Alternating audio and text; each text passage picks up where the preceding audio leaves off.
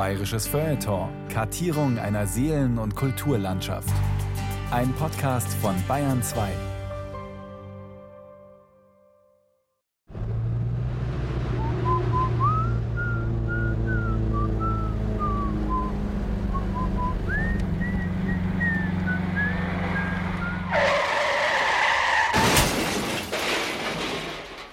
Ein Auto, in dem man überlebt. Wenn Dichter Werbung machen. Feature von Josef Berlinger. Totalschaden. Der Unfall des Bertolt Brecht ereignet sich am 20. Mai 1929 in der Nähe von Fulda. Der Dichter ist auf dem Weg nach Südfrankreich. Bei einem Ausweichmanöver droht das Cabriolet eine Böschung hinunterzustürzen und sich mehrmals zu überschlagen. Brecht kracht lieber an einen Baum. Er selbst kommt glimpflich davon, mit gebrochener Kniescheibe. Der Wagen, ein Steyr, Modell 12, ist erst ein Jahr alt. Gekauft hat Brecht ihn nicht. Nur 750 Mark hinzugezahlt. Er hat sich den Wagen mit einem Reklamegedicht erschrieben. Titel Singende Steierwägen. Wir liegen in der Kurve wie Klebestreifen. Unser Motor ist ein denkendes Erz. Mensch, fahre uns. So lautlos fahren wir dich, dass du glaubst, du fährst deines Wagens Schatten. Der Schriftsteller Elias Canetti erinnert sich, wie er als junger Mann zusammen mit einer Freundin, der ungarischen Lyrikerin Ibi Gordon, im Sommer 1929 auf Bertolt Brecht traf. Ich hielt mich über die Reklamen auf, von denen Berlin verseucht war. Ihn störten sie nicht. Im Gegenteil. Reklame habe ihr Gutes. Er habe ein Gedicht über Steierautos geschrieben und dafür ein Auto bekommen. Das war für mich als käme es aus dem Munde des Teufels. Mit diesem Geständnis, das er wie eine Prahlerei vorbrachte, schlug er mich nieder und brachte mich zum Schweigen. Kaum hatten wir ihn verlassen, sagte Ibi, er fährt gern Auto, als wäre es nichts. Mir, überspannt wie ich war, kam er vor wie ein Mörder. Ich hatte die Legende vom toten Soldaten im Kopf und er hatte sich an einem Preisausschreiben für Steierautos beteiligt. Er schmeichelt seinem Auto jetzt auch sagte Ibi. Er spricht von ihm wie von einer Geliebten. Warum soll er ihm nicht vorher schmeicheln, um es zu bekommen? My baby don't care for cars and races. Für Canetti ist Brechts Verhalten obszön. Die beiden stehen in starker Konkurrenz. Der alte Karl Kraus, den der junge Canetti glühend verehrt, schwärmt für Brecht. Canetti ist neidisch und eifersüchtig. Ich schreibe nur für Geld, sagte Brecht.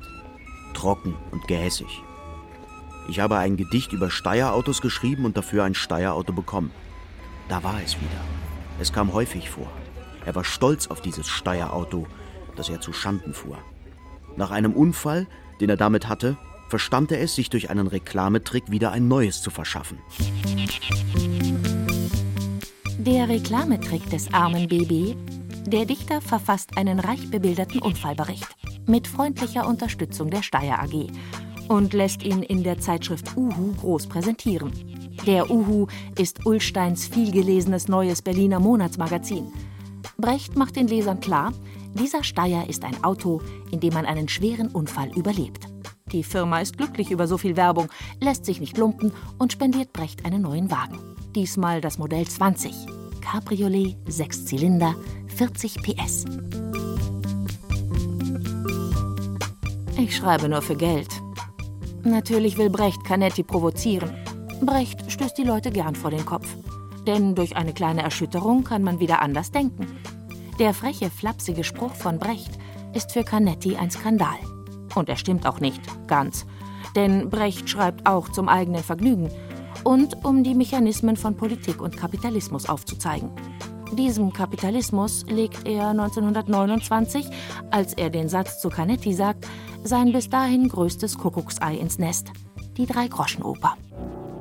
Ihr, die euren Manst und unsere Bravheit liebt, das eine wisset ein für allemal, wie ihr es immer dreht und wie es immer schiebt. Erst kommt das Fressen, dann kommt die Moral. Erst muss es möglich sein, auch armen Leuten vom großen Brotleib sich ihr Teil zu schneiden. Denn wovon lebt der Mensch? Denn wovon lebt der Mensch, indem er stündlich den Menschen peinigt, aussieht, anfällt, abwirkt und frisst? Nur dadurch lebt der Mensch, dass er so gründlich vergessen kann, dass er ein Mensch doch ist. Brecht weiß die Vorzüge des Kapitalismus zu schätzen. Er liebt nicht nur schöne und kluge Frauen, sondern auch edle Automobile. Wenn schon kein gescheiter Sozialismus zu haben ist, dann will er wenigstens im Kapitalismus sein Leben genießen. Dann löst sich ganz von selbst das Glücksproblem.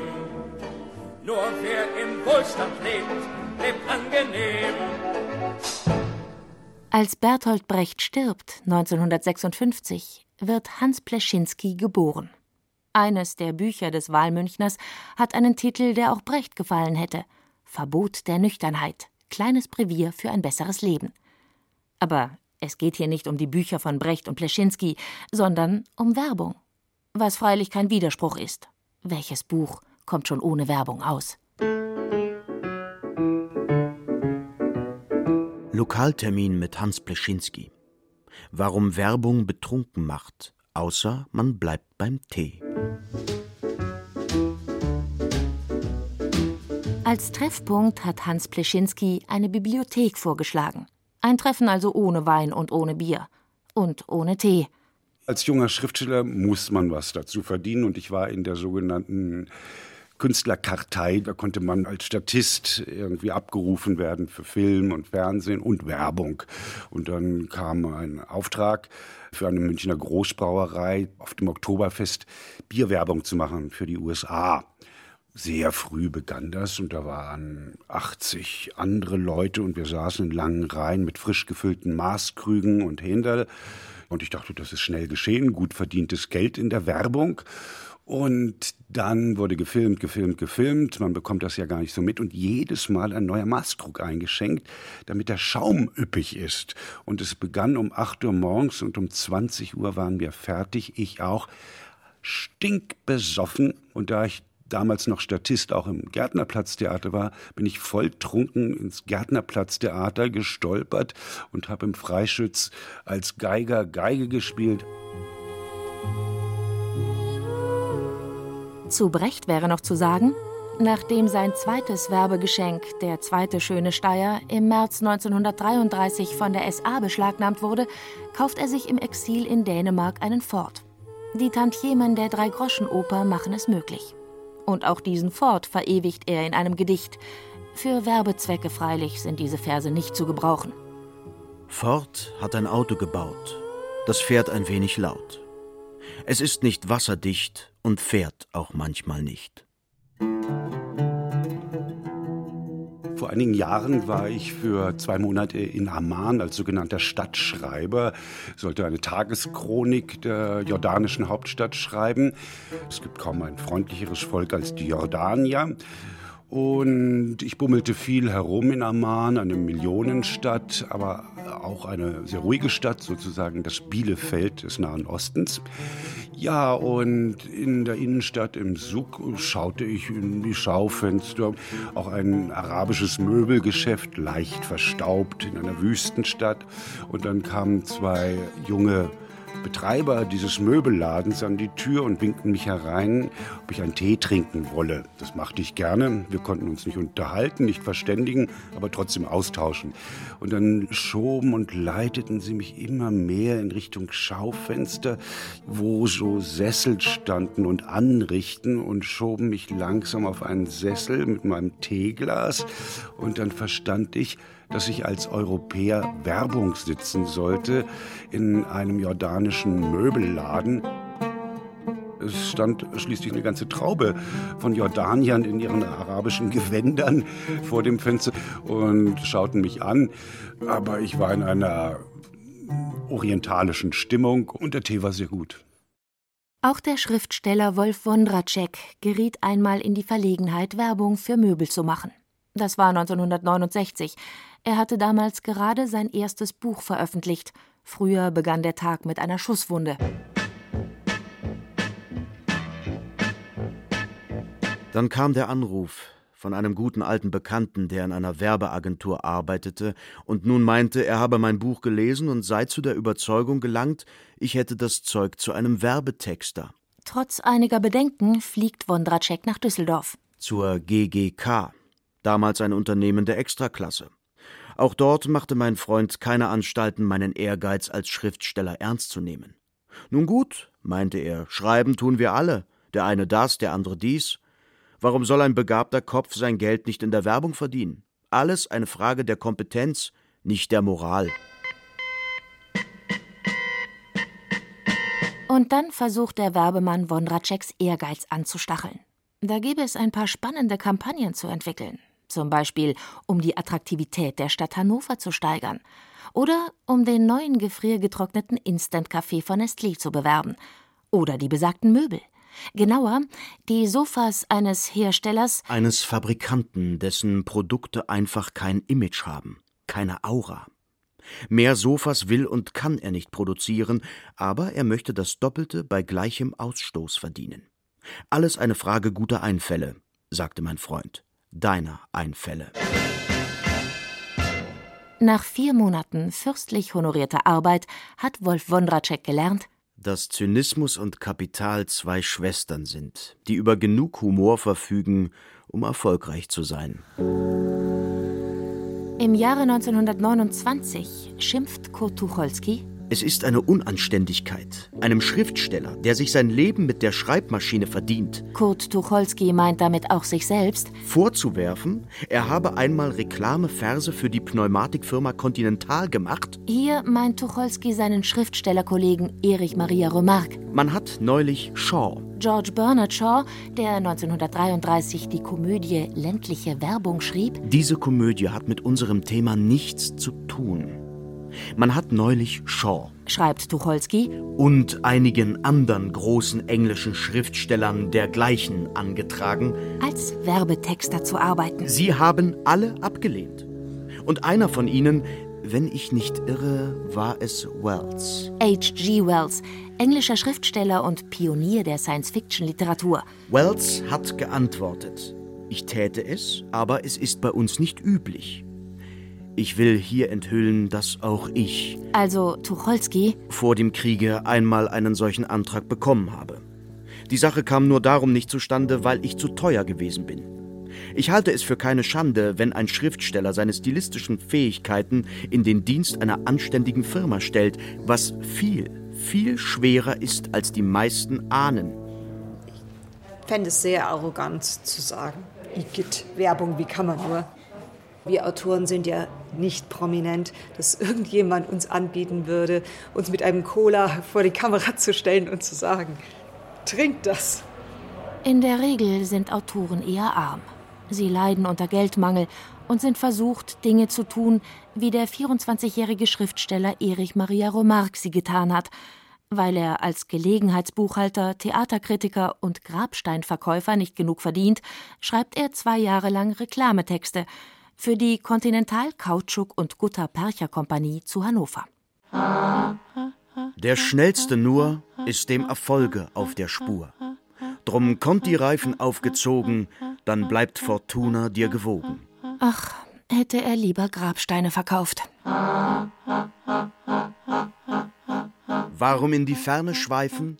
Fahre lieber Conti-Reifen. Oder wenigstens Theaterkritiken geschrieben.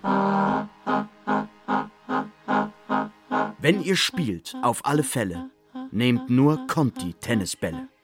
In seinem Essay über Reklame und Händler klagt Remarque, das Publikum lässt sich immer nur kurze Zeit blöffen. Kein Wunder bei solch miesen Werbetexten.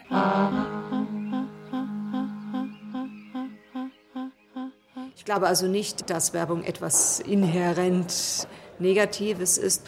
Und ja, natürlich, wenn ich nach Ende meines Studiums noch nicht in der Lage gewesen wäre, von Schreiben leben zu können, hätte ich einen Zweitberuf ausgeübt.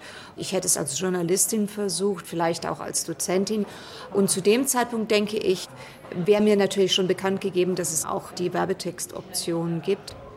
Die Schriftstellerin Tanja Kinkel ist bereits in jungen Jahren in der privilegierten Lage, von ihrem Schreiben leben zu können. Wahnsinn, der das Herz zerfrisst. Als ihr erster historischer Roman erscheint, über die verbotene Liebe zwischen Lord Byron und seiner Schwester Augusta, ist sie gerade mal 21.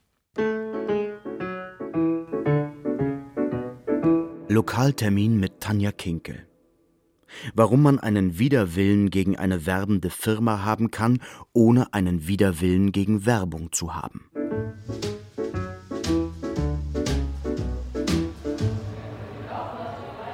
Tanja Kinkel sitzt in der Lobby eines Münchner Hotels.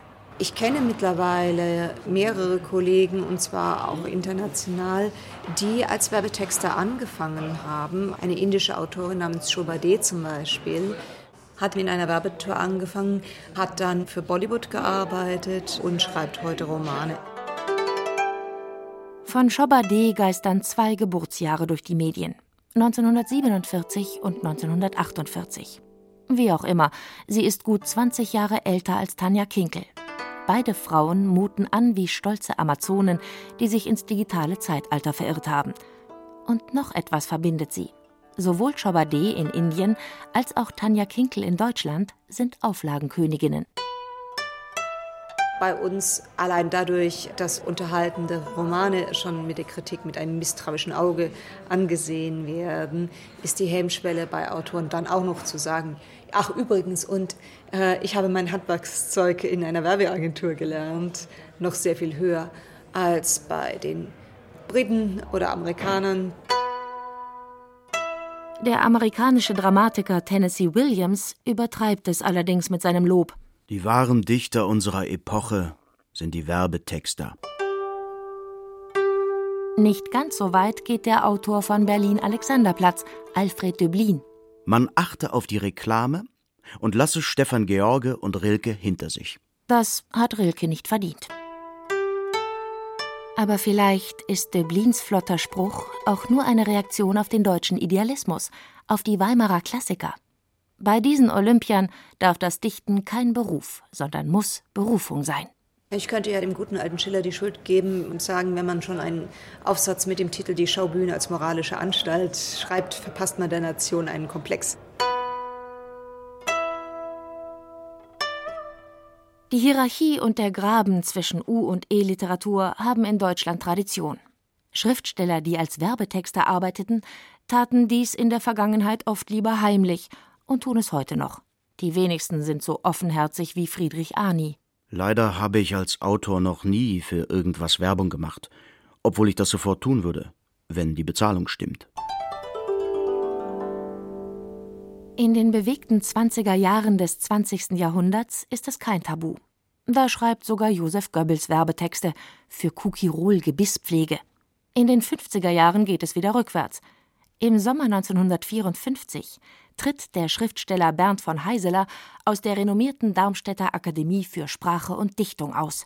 Sein Vorwurf Führende Mitglieder der Akademie haben im Juni dieses Jahres in mehreren illustrierten Blättern Reklametexte für eine Filterzigarette drucken lassen.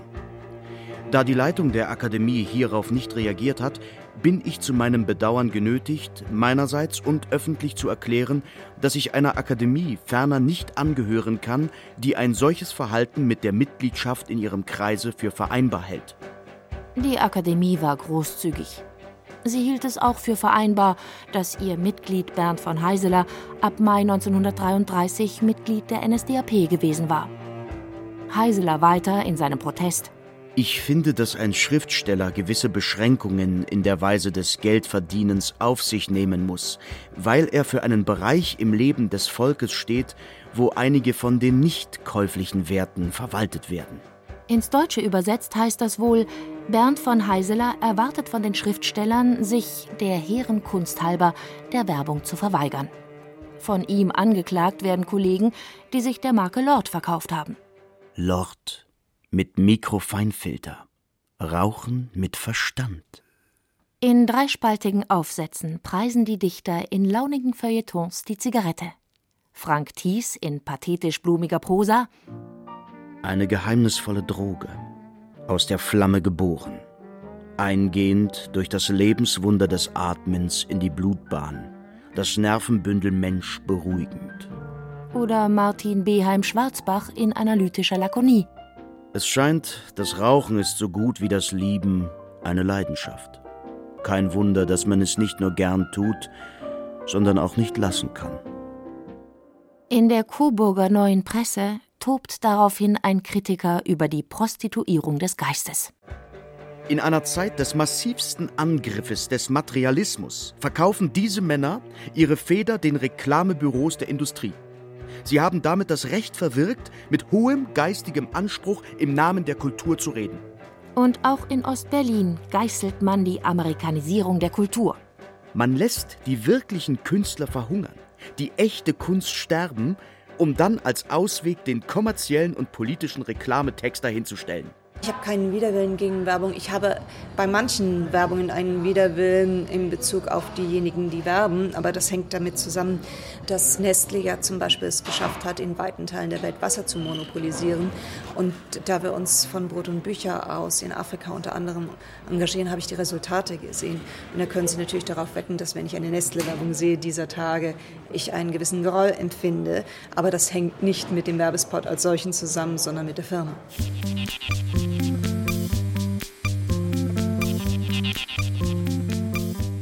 In ihrer Dialektik der Aufklärung schreiben Max Horkheimer und Theodor W. Adorno Das blinde und rapid sich ausbreitende Wiederholen designierter Worte verbindet die Reklame mit der totalitären Parole. Reklame wird zur Kunst schlechthin, mit der Goebbels ahnungsvoll sie in eins setzte. L'art pour l'art. Reklame für sich selber. Reine Darstellung der gesellschaftlichen Macht. Horkheimer und Adorno raten zu einem grundsätzlichen Misstrauen gegenüber jeglicher Kaufempfehlung und geben zu bedenken, Das Maß der Anpreisung nimmt zu mit der Abnahme der Qualität. Anders als ein Rolls-Royce ist der Volkswagen auf Reklame angewiesen. Brechts Steyr Cabriolet ist ein Mittelding zwischen Rolls-Royce und VW. Wie Bertolt Brecht hat später auch der selbstbewusste Linke Hans Magnus Enzensberger kein Problem damit, Werbung zu machen. Er schreibt intelligente Texte für BMW, das intelligente Automobil. Und Wolf Biermann wirbt im Jahre 1988 für den Macintosh von Apple. Sein Text gipfelt in der Aussage, Ich kann am Computer nichts Menschenfeindlicheres finden als an einer Sardinendose. Werbetexte zwingen einen, es so knapp wie möglich auf den Punkt zu bringen, was man sagen möchte und auf griffige, gleichzeitig aber möglichst nicht so platte Formulierungen zu steuern, was eine echte Herausforderung wäre. Also ja, ich kann total verstehen, warum Kollegen das machen. Unweit von Tanja Kinkels Geburtsstadt Bamberg lebt in der Nähe des oberfränkischen Rehau Eugen Gomringer. Er gilt als Erfinder der konkreten Poesie. Diese Spielart der Dichtung nimmt die Sprache beim Wort und läuft der Literatur davon. Im Lautgedicht wirft sie sich der Musik an den Hals und im grafischen Text der bildenden Kunst. Und auch mit der Werbung hat sie ein Verhältnis. Beispiel IBM. Eine der bekanntesten und erfolgreichsten Werbekampagnen der jüngeren Vergangenheit ist pure konkrete Poesie. Und ein Paradebeispiel dafür, dass Werbung Kunst sein kann. Das Diktum Werbung ist Kunst des Werbegurus Michael Schirner ist freilich Unsinn. Werbung kann Kunst sein, wenn sie Niveau hat und Stil, Poesie und Witz. So wie Michael Schirners IBM-Kampagne. Da hat er das Wort Schreibmaschine klein geschrieben und die drei mittleren Buchstaben des Wortes groß. IBM. Sein grafischer Slogan ging um die Welt. Und ein anderer, ebenfalls pure konkrete Poesie, lief um die Welt. Dieser Wagen läuft und läuft und läuft und läuft und läuft und läuft und läuft. Was wiederum die Hamburger Agentur Springer und Jacobi zu einer Parodie verleitete. In einer Werbeanzeige für Mercedes-Benz sehen wir einen Tankwart, der ohne Beschäftigung ist und deshalb seinen Dienst quittiert. Weil die Mercedes-Benz alle an ihm vorbeifahren, ihr Tank wird einfach nicht leer. Die Textzeile ist wieder pure konkrete Poesie. Tank wart und wart und wart und wart. Das Rosenthal-Relief. Objektreihe Eugen Gomringer. Das Land, die Wurzel, das Land, das Laub. Die Wurzel, das Laub, das Land, das Haus. Porzellanobjekt, 4.368 Euro. Kostenlose Wurzel, Lieferung. Der Rauch, das Haus, der Rauch, das Land, der Rauch, die Wurzel. Radikale Rauch, Einfachheit und Reduktion. Das Laub. Der Wein, die Wurzel, der Wein, das Laub. Dem Lyriker, dem konkreten Poeten, dem Sprachspieler und Sprachkünstler Eugen Gomringer gefällt es, seinen Elfenbeinturm zu verlassen und hinunterzuwandern ins Rosental. Es geht ihm darum, Dass man heraustreten kann aus dem Literatenleben. ins Rosental hinunter, hinüber.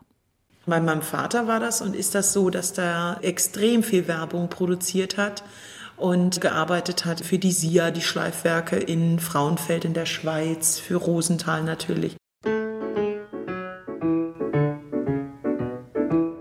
Lokaltermin mit Nora Gomringer. Warum man sogar für Waffen werben könnte, unter einer Voraussetzung.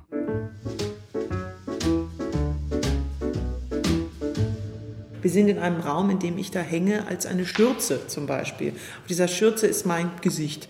Damit bewirbt Bamberg die Gartenstadt. In einem der schönsten Gebäude einer der schönsten deutschen Städte residiert Nora Gomringer, die Frau auf der Schürze. Sie ist Leiterin des internationalen Künstlerhauses Villa Concordia in Bamberg. Dieses steht zwar mit den Füßen im Wasser, ist aber beseelt von den Elementen Erde, Feuer und Luft. Auf dem Weg in Nora Gomringers Büro wird man begleitet von Klängen einer Ausstellung. Das Büro ist groß, mit edlem Stuck an der Heldendecke, mit Herkules und Hermes. Aber residieren ist das falsche Wort. Es passt nicht zu der handfesten und unkomplizierten Nora Gomringer. Sie residiert nicht. Wenngleich das Haus eine Residenz ist. Eifert Nora Gomringer, die erfolgreiche Poetry Slammerin, die Gewinnerin des Ingeborg-Bachmann-Preises 2015, dem konkreten Poetenvater nach? Macht auch sie Werbung? Gar auch für feines Porzellan? Was man in der Villa Concordia vermuten könnte? Nein, Nora Gomringer wirbt für Brot. Für Pema Vollkornbrot. Von Generation zu Generation das Rezept weitergeben. Dem Vater zuhören, der Mutter zuhören, das Handwerk lernen. Das Wasser zum Roggen und dazu Salz. Drei Tage dem Teig. Seit jeher. Nora Gomringers Pema-Poesie.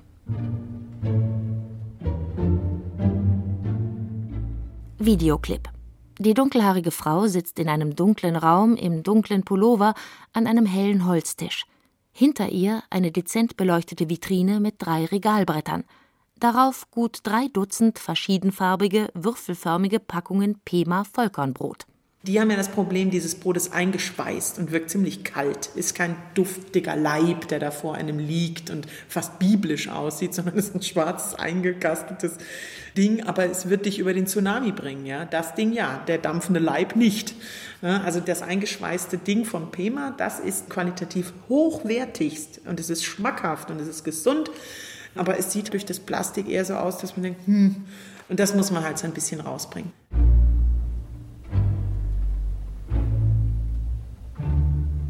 Der vielleicht erste Schriftsteller, der sich als Werbelyriker anstellen lässt, ist der verkrachte Jurastudent Frank Wedekind, späterer Schwabinger Bänkelsänger und einer der elf Scharfrichter.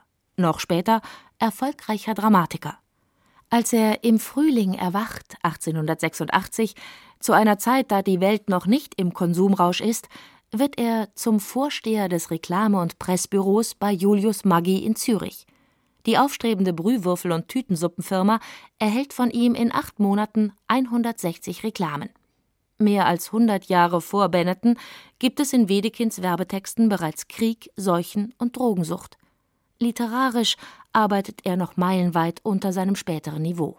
Vater, mein Vater, ich werde nicht Soldat, dieweil man bei der Infanterie nicht Maggi-Suppen hat.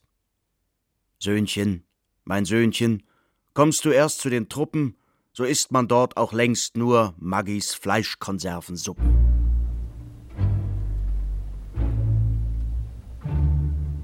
Knapp ein Jahr später gibt Wedekind die einträgliche Stellung bei Maggi wieder auf. Es ist mir zuträglicher, in freier Luft den Pflug zu ziehen, als angebunden im dunklen Stall zu stehen, um bei möglichst viel Futter möglichst viel Milch zu produzieren. Brot. Was ein gutes Brot verträgt.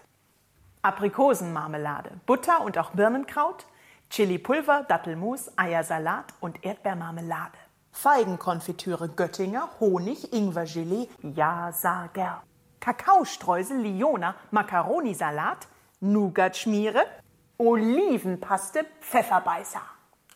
Quark und Quittengelee, Rucola Pesto und Rindfleischwurst, Senf und Schmalz, Thunfisch, Brot wants you, vegane Brotaufstriche, Wienerle und Weingelee, Xylophonmusik, Joghurt. Und zuallererst Tee.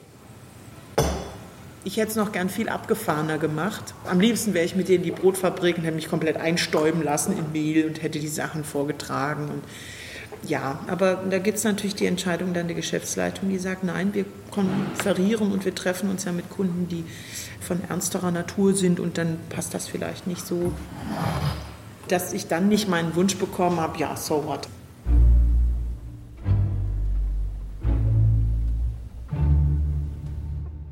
Was für Nora Gomringer das Brot, war für Gabriele D'Annunzio der Kuchen.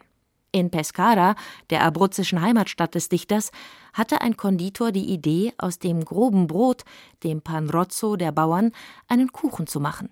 Dieser Kuchen, Parozzo, wurde von D'Annunzio so heiß geliebt, dass er dafür Werbung machte. Ein stolzes Honorar erhielt Nora Gomringer jüngst dafür, dass sie einen Werbetext schrieb für ein Buch über die Bamberger Symphoniker. Der Trailer zum Buch stammt von der Wende Varga GbR.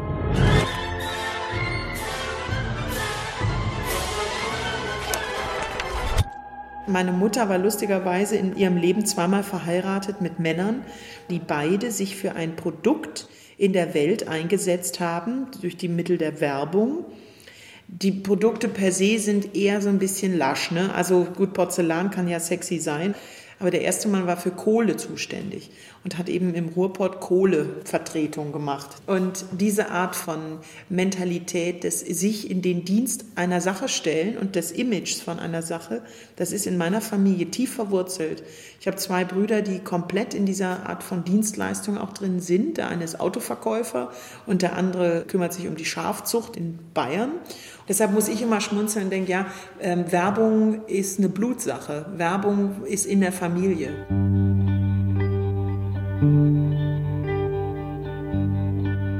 Ein Schriftsteller, der die Werbung ebenfalls im Blut hatte, ist das Universalgenie Kurt Schwitters. Berühmt geworden durch seine lautmalerische Ursonate und sein Gedicht Anna Blume. O du Geliebte meiner 27 Sinne. 1923, im Inflationsjahr, eröffnet Schwitters in Hannover seine März-Werbezentrale. Schon der Name verrät, worum es geht: Kommerz. 1924 widmet er ein ganzes Heft seiner Hauszeitschrift dem Thema Werbung. Das Wichtigste ist, mach es niemals so, wie es jemand vor dir gemacht hat.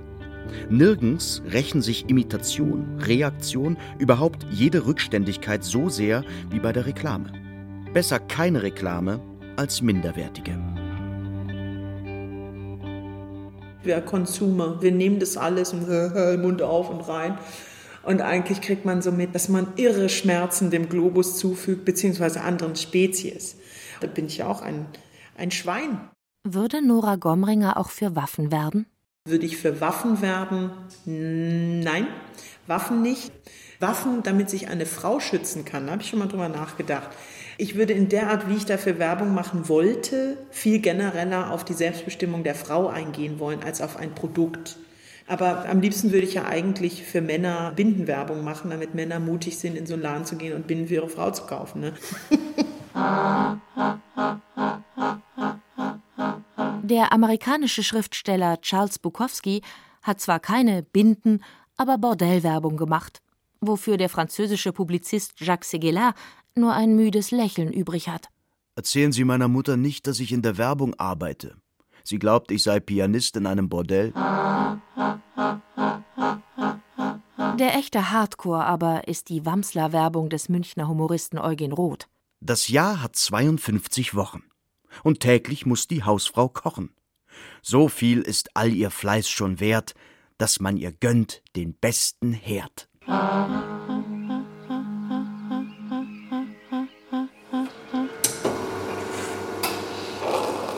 Der größte Schnittpunkt zwischen Poeten und Werbetextern, würde ich behaupten, ist die Liebe zum geschriebenen Wort, weil beide Seiten Geschichten erzählen.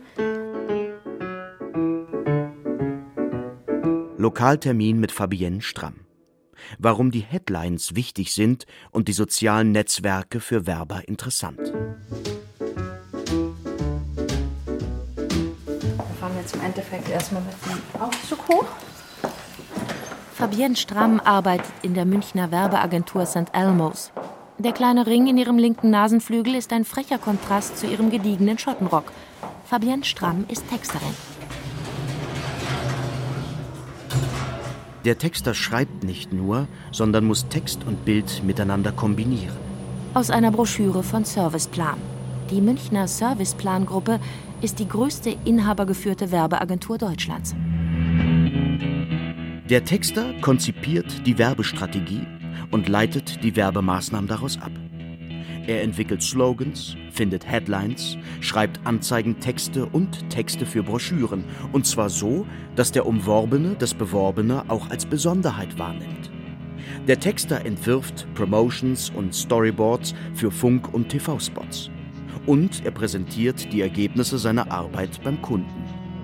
Persönliche Voraussetzungen Gespür für den Umgang mit Sprache, Talent zum Schreiben, Klarheit im Ausdruck, Kreativität, breite Allgemeinbildung, Belesenheit, Blick für das Wesentliche, Englischkenntnisse. In Werbeagenturen ist der Aufstieg zum Creative Director möglich.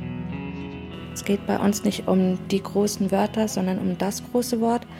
Heutzutage hat man einfach nicht mehr die Gelegenheit, ganze Text Absätze zu schreiben, sondern man muss wirklich in einer Headline am besten schon überzeugen, das Interesse wecken, seine Botschaft auch mitteilen. Dann natürlich ist für den Kunden auch wichtig, wie wird er dargestellt, warum betone ich folgende Produkthighlights, warum setze ich die Schwerpunkte, wie auch immer. Die Münchner Werbeagentur St. Elmo's, für die Fabienne Stramm arbeitet, hat zum Beispiel den Bayern 3 Claim Mein Lieblingsmix im Radio gestaltet.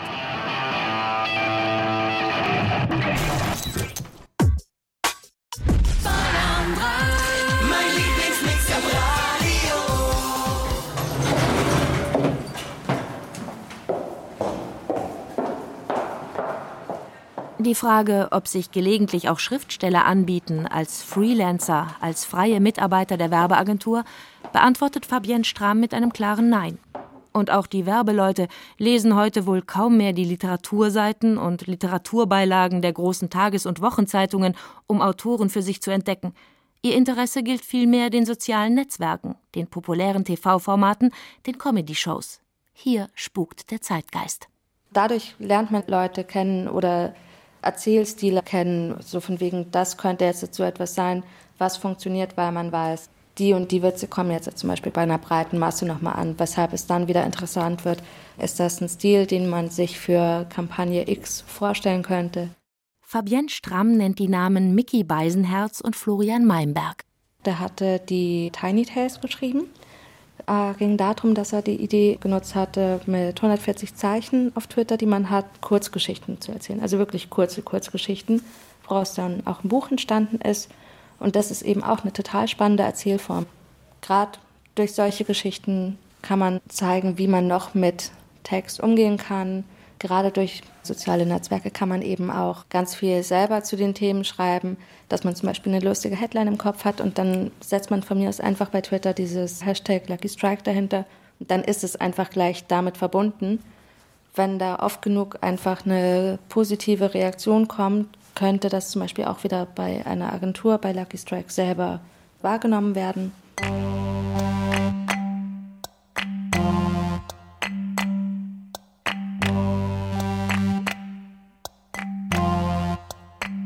In der Zeitschrift Titanic stand 1991 ein fiktives Gespräch von und mit Robert Gernhardt.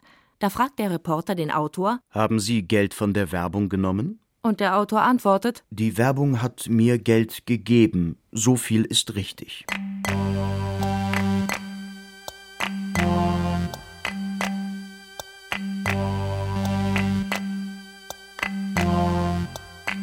Es gibt Dinge, Objekte oder auch Sprachobjekte, Sätze, die Leute erfunden haben. Die Idee hatten wir auch schon mal. Nur wir haben uns nicht dahinter geklemmt, die irgendwo dran zu bringen.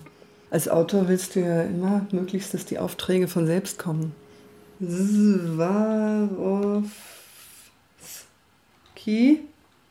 Magazin oder Journal oder sowas. Mhm.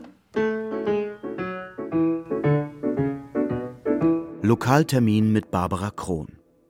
Warum es für Schriftsteller spannend ist, Werbetexte zu schreiben und warum es langweilt.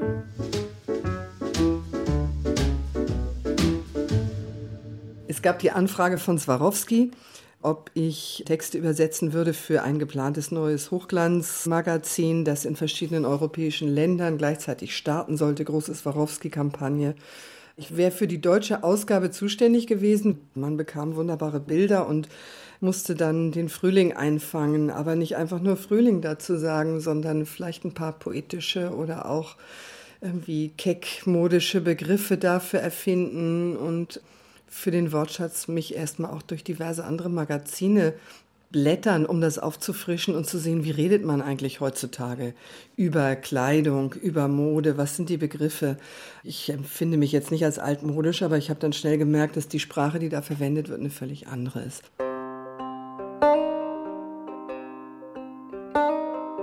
Barbara Krohn wurde bekannt als Autorin von Kriminalromanen. Das war Ende der 90er Jahre. Zu einer Zeit also, als die Tische der Buchhandlungen unter den Bergen von Regionalkrimis noch nicht zusammenbrachen, als noch nicht jede Stadt, jeder Stadtteil, jedes Dorf, jede Straße ihren eigenen Krimiautor hatte. Obwohl Barbara Krohn ihre Romane bei großen und renommierten Verlagen veröffentlicht und obwohl ihr Genre ein sehr populäres ist, konnte und kann sie von ihren Krimis nicht leben und arbeitet nebenher als Dozentin und übersetzt, wie auch ihr Lebensgefährte Gerd Burger. Auf ihr kurzes Engagement als Werbetexterin für Swarovski blickt sie eher verwundert zurück und amüsiert. Wir haben es halt einfach zusammen gemacht und fanden es dann zum Teil witzig. Swarovski als Ketten, das Swarovski Magazin. Swarovski Crystal Society.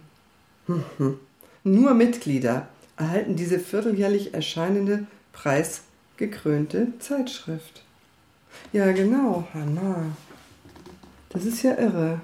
Die Zeitschrift ist in mehr als zehn Sprachen verfügbar und auf der ganzen Welt versendet. Dann frage ich mich, weshalb wir das nicht gekriegt haben. Vielleicht waren wir doch zu schlecht. und das war schade, denn das war super gut bezahlt natürlich.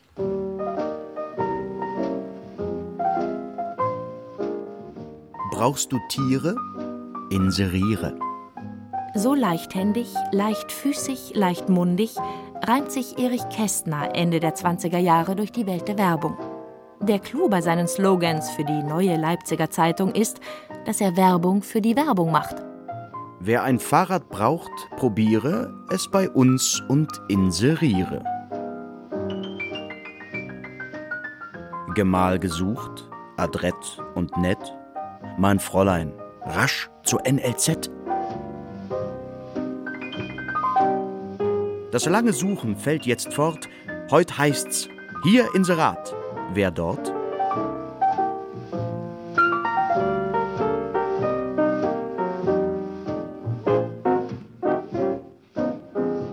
Für Erich Kästner, den gehobenen Unterhaltungsschriftsteller, gilt bereits in den 20er Jahren, was Robert Kuhn für unsere Gegenwart diagnostiziert.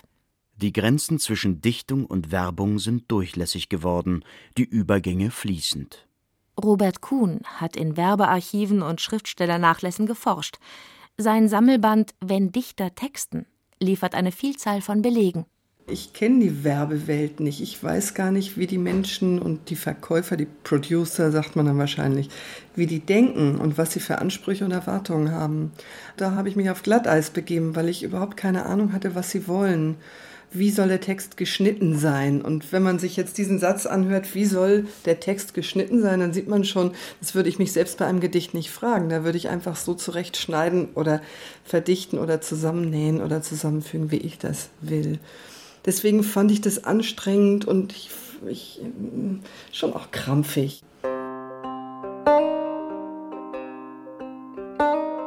Das war ein einträglicher Job. Wenn ich mir jetzt aber vorstelle, ich müsste meinen ganzen Lebensunterhalt nur von solchen Spielereien bestreiten, dann würde das schnell anstrengend werden. Und ich brauche auch einen bestimmten Schuss ironische Distanz zu solchen Projekten, weil ich selbst nichts von Swarovski kaufen würde, selbst wenn ich das Geld hätte. ich habe mir immer überlegt, dass ich eigentlich nicht dazu auf der Welt bin, um Werbung für überflüssige Produkte zu machen. Es ist nicht so, dass Barbara Krohn ihren Ausflug in die Werbung bereut. Sie hat etwas dabei gelernt. Über die Sprache, über die Kürze, über die Reduktion, über die Verdichtung, über die Wortwahl. Welches Adjektiv nehme ich jetzt? Welches Adjektiv ist schick und cool genug und gleichzeitig elegant genug, um dieses eine Produkt zu treffen? Was weiß ich, den Glanz des Swarovski-Diamanten auf dem und dem Kleid in der und der Tönung und vielleicht muss es dann gar nicht Kleid heißen, sondern schon wieder anders. Entsprechende Metaphern zu finden, die weder bieder sind, noch zu abgehoben, noch zu lyrisch. Dem Schriftsteller Joachim Ringelnatz war nichts lyrisch genug. Und keine Firma war sicher vor seiner Lyrik. Die einen reimte er in Grund und Boden. Wie und was du gibst und gabst, schenke Feinkost, Türk und Papst. Und den anderen sicherte er einen Platz im Olymp der Werbetexte. Hast du einmal viel Leid und Kreuz, dann trinke Geldermann und Deutz. Und ist dir wieder besser, dann, dann trinke Deutz und Geldermann. Für den sächsischen Badewannenhersteller Kraus erfand er den ultimativen existenzialistischen Dialog Gerti jugendfrisch an Ringelnatz. Mir ist das Bad ein Gliederschmaus. Ich bade gern. Ich liebe Kraus. Ringelnatz an Gerti Jugendfrisch. Mir ist der Name Kraus ein Schreck. Ich bade nie. Ich liebe Dreck. Und zu großer Liebeslyrik schwang er sich auf für die Bademodenkollektion Venus zu einem Foto mit einer Bikini-Schönheit am Fuße einer Leiter. Komm auf die Leiter, Luise. Zeig deinen schönen Trikot. Steig aus dem Wasser, genieße das Land, so komm doch, hallo.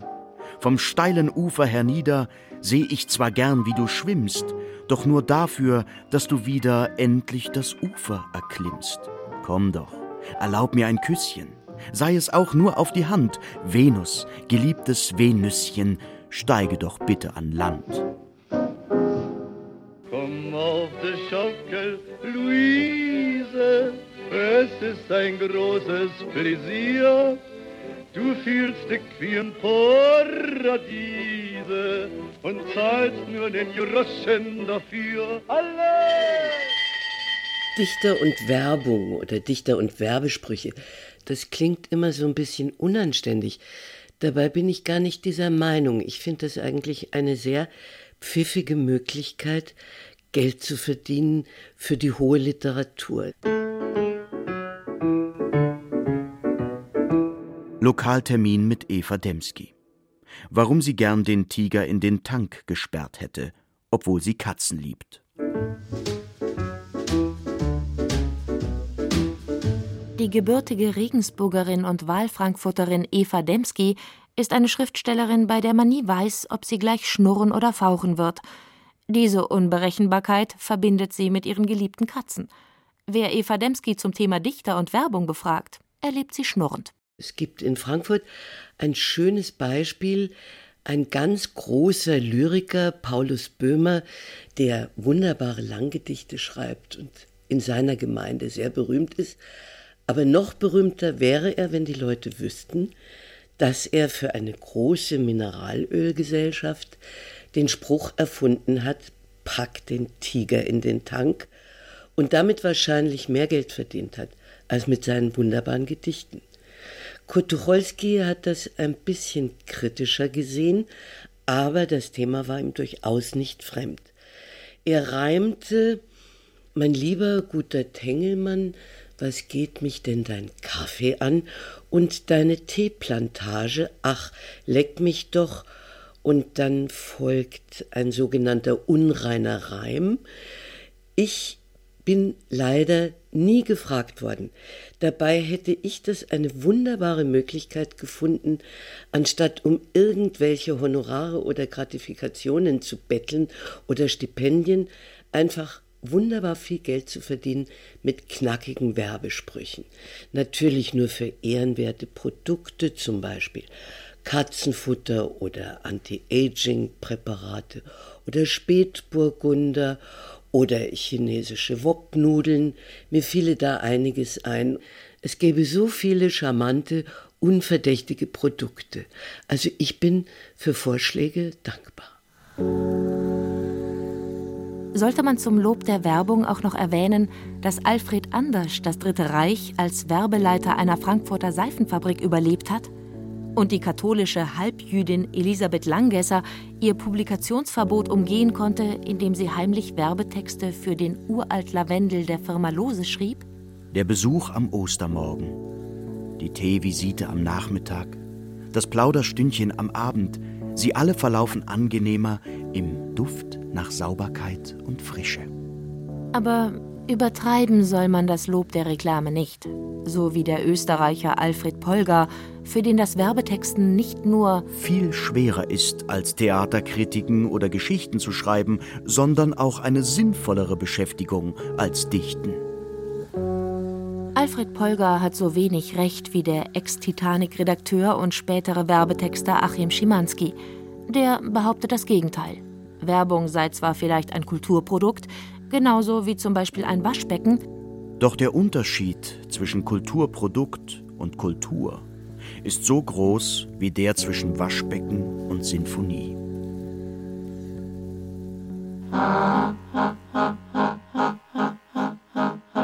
Ein Auto, in dem man überlebt. Wenn Dichter Werbung machen.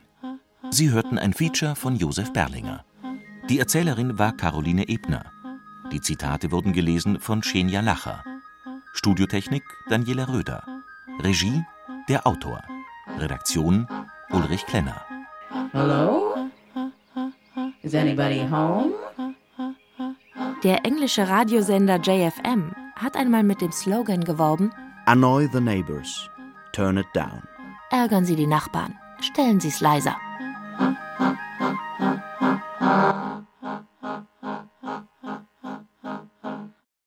Eine Produktion der Redaktion Hörbild und Feature Land und Leute des Bayerischen Rundfunks 2016.